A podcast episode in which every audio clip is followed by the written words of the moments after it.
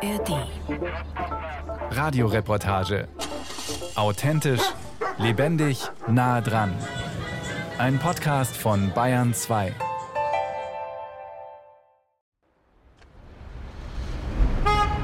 Eine Straße im Augsburger Univiertel. Hier haben die Hausbesitzer es bereits seit einiger Zeit schriftlich, dass die Ära der fossilen Heizung an ihr Ende kommt. Und zwar mit einem sehr konkreten Verfallsdatum.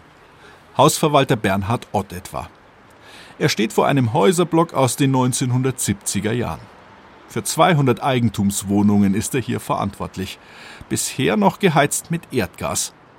Und die Augsburger Stadtwerke haben ihm einen Brief geschickt, in dem steht, in diesem Bereich werden die bestehenden Erdgasleitungen nicht mehr erneuert und die Erdgasversorgung nach aktuellem Planungsstand 2031 eingestellt. Hausverwalter Ott, ein feingliedriger Mann mit Trachtenweste und sorgfältig gestutztem grauen Bart, hat sich über diesen Brief in keiner Weise aufgeregt. Im Gegenteil. Er findet es logisch, dass die Stadtwerke diesen Abschied vom Erdgas verkünden und auch durchaus zumutbar. Das ist ganz klar, man muss in diese Richtung gehen. Auf der anderen Seite muss man es dann natürlich auch versuchen, so sozialverträglich wie möglich zu machen. Das ist einfach so, die Eigentümer sind jetzt schon gebeutelt natürlich durch die hohen Energiekosten. Man muss im Endeffekt planvoll vorgehen und dann kann man es mit Sicherheit wuppen. Im Viertel ist schon Fernwärme verlegt. Es steht also eine Alternative zum Erdgas zur Verfügung. Und für die Umstellung sind nach der Ankündigung durch die Stadtwerke ungefähr zehn Jahre Zeit. Das ist eine ausreichende Zeit aus unserer Sicht, weil wir einfach planen können. Wir können die Miteigentümer mitnehmen, wir können sie briefen, wir können für die Finanzierung sorgen, wir können schauen, dass wir notwendige Fachfirmen finden. Für die Fernwärme muss ein Hausanschluss gelegt werden. Das wird einige tausend Euro kosten. Trotzdem ist die neue Lösung aus Sicht des Hausverwalters attraktiver als das Erdgas. Kostenmäßig ist es so, dass bei konventionellen Heizungen höher sind die Kosten. Das heißt, bei einer Fernwärme spart man sich schon mal den Kessel, das ist ein Wärmetauscher, der ist weitaus geringer. Man hat auch geringere Wartungskosten für die Zukunft. Das heißt also, sozialverträglicher ist es wahrscheinlich, wenn man auf die Fernwärme umsteigt. In einer Zeit, in der das staatlich verordnete Ende fossiler Heizungen in Deutschland zum politischen Sprengstoff avanciert ist, klingt das überraschend entspannt. Ist aber, so die Augsburger Stadtwerke, eine durchaus typische Reaktion. Ein Biomassekraftwerk im Stadtteil Lechhausen speist klimaneutral Wärme in das Fernwärmenetz der Stadt ein. In großen Bunkern lagern Hackschnitzel aus dem Augsburger Stadtwald. Franz Ottilinger aus dem Vorstand der Augsburger Stadtwerke. Drahtig, grauer Schnurrbart, Jackett mit Einstecktuch, führt Besucher gern hierher. Klimaschutz werde in Augsburg wichtig genommen, betont er, was auf Beschlüsse des Stadtrats zurückgehe. Die Stadtwerke verschicken deshalb schon seit 2020 diese Briefe, in denen sie ein Verfallsdatum für den Erdgasanschluss mitteilen. Man hatte große Befürchtungen, so Ottilinger. Wir hatten natürlich Angst vor den Kunden, die sagen, Mensch, jetzt dreht er uns das Gas ab. Also gerade die älteren Personen, die einfach das Geld nicht mehr haben. Aber die Reaktion draußen war ganz vernünftig. Wir hatten es ja begründet mit dem Thema eben Klimawandel, Nachhaltigkeit und wir hatten nur ganz wenige kritische Stimmen und mit denen haben wir uns zusammengesetzt und denen es erklärt und das ist alles sehr harmonisch gelöst worden. Und seit der Energiekrise durch den unsäglichen Ukraine-Krieg ist das alles völlig harmonisch. Die Leute sind sogar froh, Fernwärme zu bekommen. Wir bieten Fernwärme auch in einer Nachbarstadt an und ich durfte bei einer Bürgerversammlung dabei sein. Und ich kann Ihnen sagen, wir waren danach umringt, umringt von Menschen, die uns gebeten haben, dass sie doch bitte Fernwärme bekommen und von ihrer Ölheizung und von der Gasheizung wegkommen. Also das Blatt hat sich völlig gewendet. Für die Gasnetzbetreiber ist es aus Sicht von Ottilinger ein Gebot der wirtschaftlichen Vernunft. Sich frühzeitig darüber klar zu werden, welche Teile des Erdgasnetzes sie wann stilllegen werden und den Kunden das dann auch zu kommunizieren und ihnen Alternativen anzubieten. Die ältesten Teile des Augsburger Gasnetzes stammen aus den 1940er und 1950er Jahren, die jüngsten von 2015. Ein Gasnetz ist aus verschiedenen Materialien, Stahl beispielsweise und Kunststoff. Und so nach 60, 70 Jahren, 80 Jahren geht so die Lebenszeit einer solchen Leitung zu Ende. Das heißt, wir haben jetzt einige Leitungen in den nächsten 10, 20 Jahren so alt werden, dass sie saniert werden müssen. Das heißt, sie müssten ausgewechselt werden. Und gerade in den Gebieten, wo wir Fernwärme anbieten, das sind immerhin 40 Prozent der Fläche der Stadt, da würden wir diese Gasleitungen nicht mehr erneuern. Das wäre ja irrsinnig, volkswirtschaftlich im Prinzip Leitungen zu erneuern, wenn man weiß, dass Bayern per Gesetz 2040 klimaneutral sein muss. Und Erdgas ist halt mal nicht klimaneutral. Allerdings wird es nicht damit getan sein, das Erdgasnetz dort stillzulegen, wo es ohnehin schon marode ist oder droht zu werden. Gasleitungen werden normalerweise über 40 Jahre hinweg abgeschrieben. Um das noch rechtzeitig zu schaffen, bis Bayern und Deutschland klimaneutral sein müssen, ist es bereits zu spät, macht der Netzechef der Stadtwerke Augsburg deutlich. Ja, das ist ein Riesenproblem in der Branche. Jetzt ist es in Augsburg doch wieder relativ gut, dass wir seit 2020 schon die Bremse angezogen haben, kaum noch neu investiert haben und damit äh, das, äh, die Sorge nicht so groß ist. Und wir haben uns jetzt orientiert mit der Abschreibung an im Jahr 2045, wenn die Bundesrepublik klimaneutral sein will. Äh, ja, das ist nicht 2040 wie Bayern. Und wir haben jetzt eine Sonderabschreibung getätigt im letzten Jahr auf das Jahr 2045. Sollte es Bayern wirklich äh, ernst machen mit 2040, müssten wir noch eine weitere Sonderabschreibung machen. Aber ich darf noch mal sagen, nachdem wir relativ frühzeitig die Bremse angezogen haben, anders wie andere Gasversorger, ist das finanzielle Risiko für uns, hält sich in sehr engen Grenzen. Also, der Abschied vom Erdgas wird für eine Reihe von Gasnetzbetreibern wirtschaftlich durchaus schmerzlich. Eine Studie der Denkfabrik Agora Energiewende hat ergeben, dass die Erdgasverteilnetze in ganz Deutschland zwar bereits weitgehend abgeschrieben sind, Ihr kalkulatorischer Restwert liege bei 10 bis 20 Prozent der Neubeschaffungskosten. Das entspricht laut der Studie aber immer noch einem Betrag von 20 bis 60 Milliarden Euro. Und noch 2021 sind für eine Rekordsumme von 1,1 Milliarden Euro neue Erdgasleitungen gebaut worden.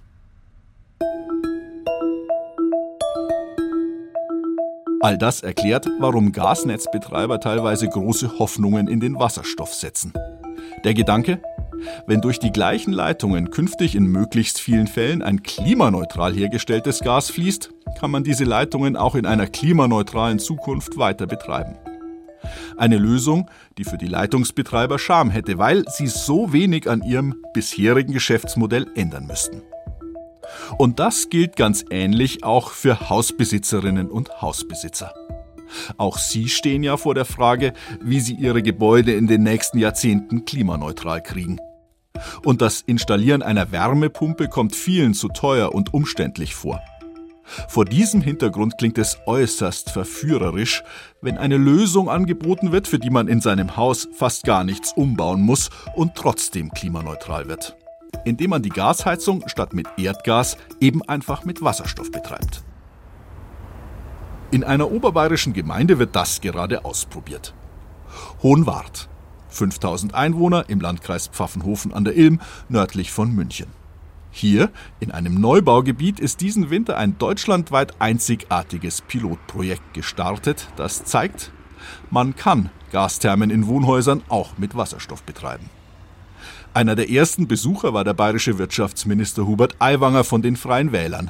Er hat aus einem Hohenwarter Heizungskeller heraus ein Video gepostet, das klingt wie ein Werbeclip.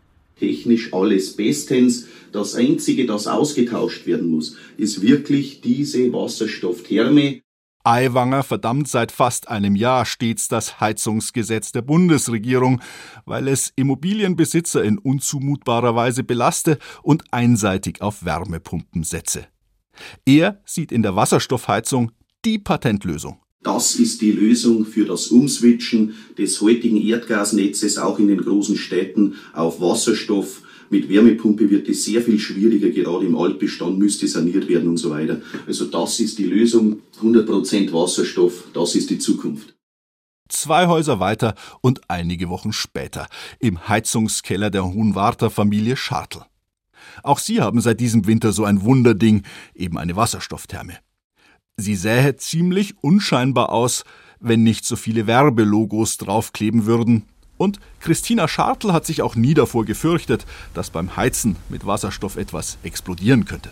Da haben wir überhaupt keine Bedenken, wenn wir ehrlich sind. Also wir haben jetzt voraus gesagt, wenn sowas eingebaut wird beim Endkunden, dann ist das insoweit getestet, dass da nichts passieren kann. Wir haben jetzt als Endkunden eigentlich keine Umstellung gemerkt. Also für uns ist es nach wie vor genauso warm wie vorher. Also wir sind sehr zufrieden. Ein Dutzend Einfamilienhäuser entlang einer Straße des Hohenwarter Neubaugebiets hat diese Wasserstoffheizungen eingebaut bekommen.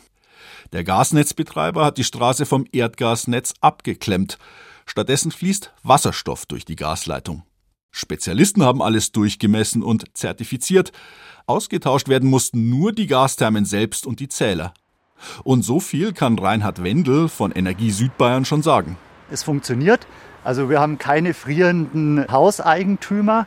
Wir sehen, dass die Netze das können. Das Ganze dient dazu, von einem Pilotprojekt heraus zu zeigen, dass es möglich ist und das Ganze dann in Zukunft hoch zu skalieren. Es gibt allerdings noch ein paar nicht unwesentliche Dinge, die zu beachten sind. Zum einen, die Projektpartner Energie Südbayern, Energienetze Bayern und der überregional tätige kommunale Energiekonzern Tüger haben für den Versuch extra einen Bereich gewählt, wo das Erdgasnetz noch ganz neu ist. So sind alle darin verbauten Komponenten genau bekannt. Die Ergebnisse dieses Versuchs lassen sich also nicht etwa eins zu eins auf das gesamte Erdgasnetz übertragen, räumt der technische Leiter von Energienetze Bayern Manuel Gassner ein. Bei bestehenden Anlagen müssen wir uns das dann im Detail anschauen. Die sind ja zum Teil Jahrzehnte alt. Hier wird mit Sicherheit das eine oder andere dann umgebaut oder ausgetauscht werden müssen. Und dann ist da die vielleicht wichtigste Frage. Wird es künftig überhaupt genug Wasserstoff in Deutschland geben, um damit auch Wohnungen zu heizen? Und wird er bezahlbar sein? Kommunale Versorger in den großen bayerischen Städten haben daran dezidierte Zweifel. Die Münchner Stadtwerke bewerten Wasserstoffheizungen für Haushalte nur als Nischenanwendung. Und auch die Stadtwerke Augsburg sehen die Lösung in Fernwärme, Nahwärme und Wärmepumpen, nicht Wasserstoffthermen. Denn, so Florian Samweber von den Augsburger Stadtwerken, wir sehen momentan, dass Wasserstoff relativ teuer ist und wissen auch nicht, warum er günstiger werden sollte. Und wir wissen auch nicht, wo der Wasserstoff herkommen sollte. Also die technische Netzinfrastruktur wird da sein. Ja, das funktioniert vom Netz her. Aber die Lieferung von woher auch immer, wir sehen es nicht. Wissenschaftler bestätigen diese Einschätzung. Die Münchner Forschungsstelle für Energiewirtschaft hat im Auftrag bayerischer Wirtschaftsverbände in einer großen Studie durchgerechnet, auf welchen Wegen Bayern bis 2040 klimaneutral werden kann wie es das bayerische Klimaschutzgesetz fordert. Und, so Serafin von Rohn, Geschäftsführer der Forschungsstelle, da sehen wir unseren Szenarien, wir haben mehrere gerechnet, den Wasserstoff eher in einer untergeordneten Rolle, weil Alternativen systemisch günstiger sind. Und die Alternative, die dort dominiert, ist vor allen Dingen die Wärmepumpe, da sie eben sehr effizient dann die Wärme bereitstellen kann. Eine Wärmepumpe, die mit Ökostrom Umgebungswärme aus Luft oder Boden nützt, ist um den Faktor 5 bis 6 effizienter als der Umweg über den Wasserstoff, der erst mittels Elektrolyse hergestellt werden muss, um dann hinterher wieder in einer Gasheizung verbrannt zu werden. Allerdings hat Wasserstoff einen Vorteil. Es gibt die Möglichkeit, ihn zu importieren. Die Bundesregierung und andere arbeiten daran, einen weltweiten Markt für Wasserstoff anzukurbeln. Und unter südlicher Sonne in anderen Teilen der Welt gibt es Photovoltaikstrom ja zu äußerst günstigen Preisen. Was für den Wasserstoff bedeutet? Der kann natürlich in guten Regionen dieser Erde sehr günstig hergestellt werden, aber das ist ja nicht das, was wir am Ende bezahlen, sondern eben, wo sich Angebot und Nachfrage treffen. Und es gibt natürlich Nachfrager, die eine höhere Zahlungsbereitschaft haben und deswegen auch bereit sind, einen höheren Preis zu zahlen, weil sie nicht anders können im industriellen Bereich. Da muss Wasserstoff eingesetzt werden oder ganz extrem natürlich im Flugverkehr. Dort brauchen wir Wasserstoff. Dort wird es ab 2030 die Quote geben für die entsprechend nachhaltigen Flugtreibstoffe. Also die Fabriken und Airlines werden den Wasserstoff praktisch wegkaufen.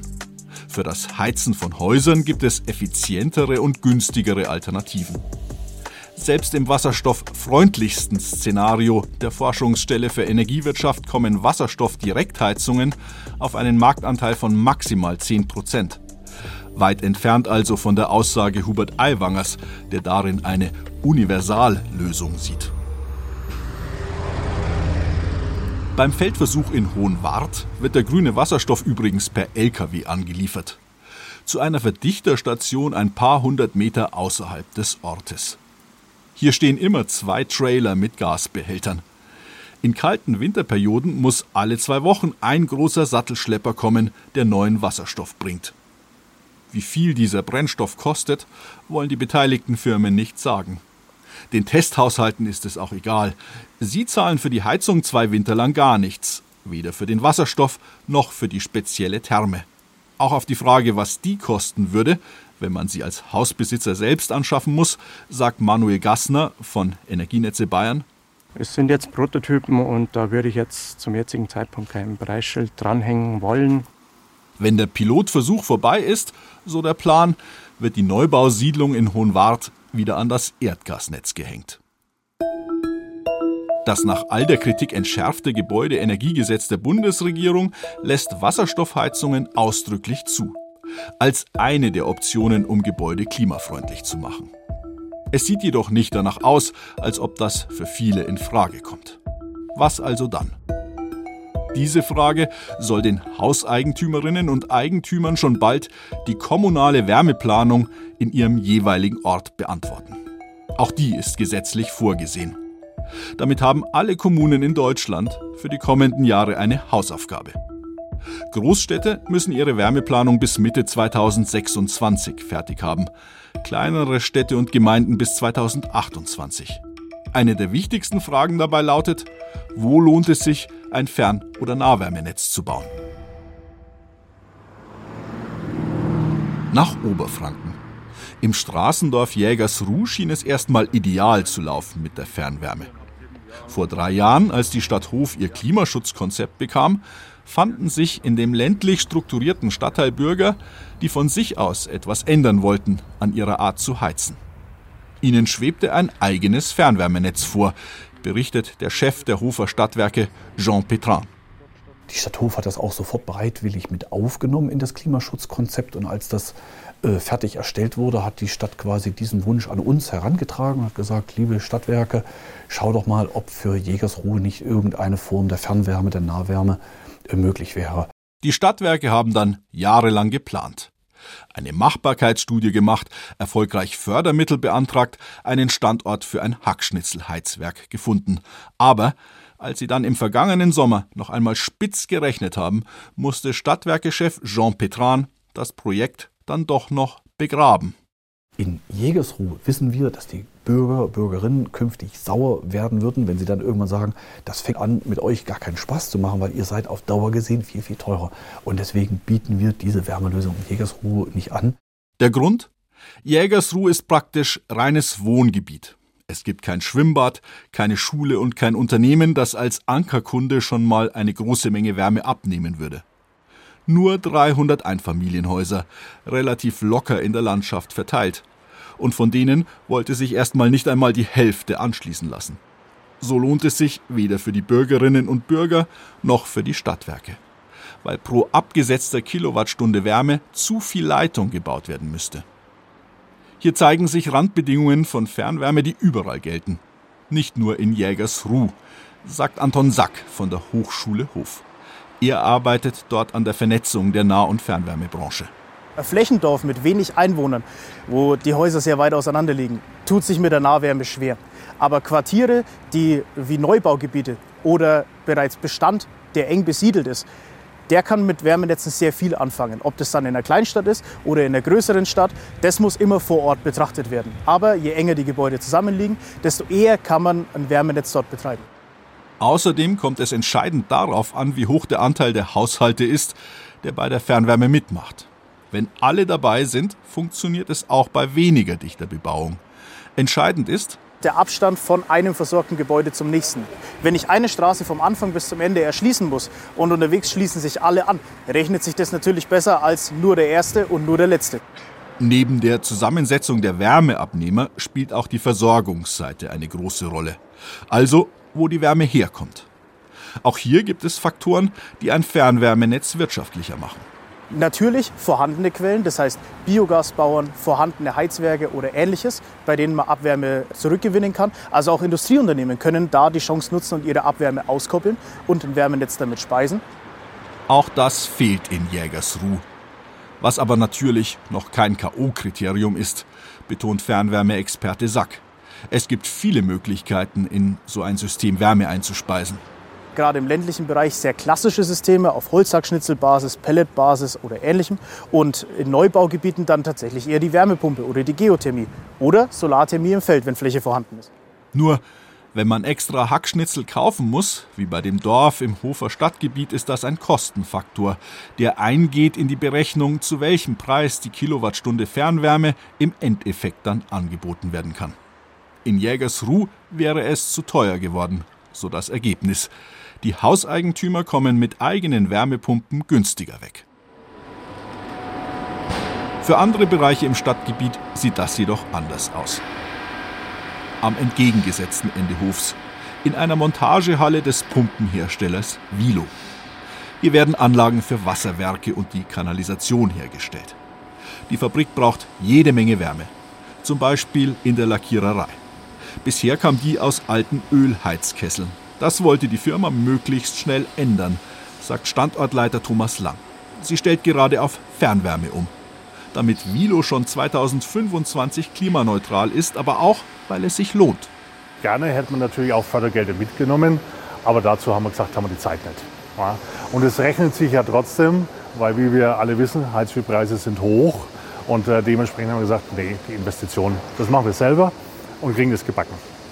Und es läuft. Dass es so schnell läuft, liegt zwar einerseits an den flotteren Entscheidungsstrukturen eines Unternehmens im Vergleich zur öffentlichen Hand, aber vor allem auch an den günstigen Umständen. Biogasbauern in der Nähe hatten Abwärme übrig, die sie gerne an die Fabrik von Vilo verkaufen. Bei Vilo selbst fallen Holzabfälle an, die zusätzlich zur Wärmegewinnung verbrannt werden können. Und für die nötige Wärmeleitung müssen kaum Straßen aufgerissen werden, was auch teuer wäre. Nachdem die Fabrik angeschlossen ist, könnten in den nächsten Jahren auch die Nachbarn von Fernwärme profitieren, kündigt der Vilo-Chef an. Es gibt hier einen Bereich, die Häuser sind glaube ich um die 20 Jahre. Da steht natürlich auch jetzt gegebenenfalls mal ein Austausch äh, der Heizungsanlagen an. Und da ist es sicherlich für den einen oder anderen interessant zu sagen, ich schließe mich an das Netz mit an. Die Hofer Stadtwerke sind an dem Vilo-Projekt nicht beteiligt. Aber auch sie legen nach dem Scheitern der Fernwärmeinitiative im ländlichen Ortsteil Jägersruh nicht die Hände in den Schoß. Im Gegenteil. Die Wärmeplanung für Hof läuft auf vollen Touren. Acht Fernwärmeinselnetze gibt es schon und es sollen mehr werden, so Stadtwerkechef Jean Petran. Also wir stürzen uns jetzt auf die Innenstadt. Wir beplanen jetzt schon die Innenstadt und überlegen, an welcher Stelle würden Wärmeinseln Sinn machen, wo könnte man mit einer Großwärmepumpe äh, die Bahnhofsgegend, die Innenstadt, das Rathaus, die Schulen künftig mit Wärme versorgen. Und in der Altstadt sind auch Privathäuser als Fernwärmekunden interessant, denn hier stehen sie dicht an dicht. Ein paar Jahre wird es aber noch dauern, bis hier neue Leitungen liegen. 2028 oder 2029 könnten erste Innenstadthäuser in Hof an ein Nahwärmenetz mit Großwärmepumpe angeschlossen sein, so der Plan. 2028 muss Hof auch seine Wärmeplanung fertig haben. Dann wissen die Bürger, wo es künftig Wärmeleitungen gibt, wo Wasserstoffleitungen und wo keins von beiden, was eine Umstellung der Heizung auf Wärmepumpe oder Pellets nahelegt. Also, es tut sich was. Der Abschied von der konventionellen Gas- und Ölheizung hat begonnen. Im Handumdrehen geht das aber nicht. Einige Jahre muss man schon rechnen. Umso dringender ist, dass Bayern mit seiner Wärmewende in die Gänge kommt. Denn im Jahr 2040 will der Freistaat ja klimaneutral sein und das kommt schneller als man denkt.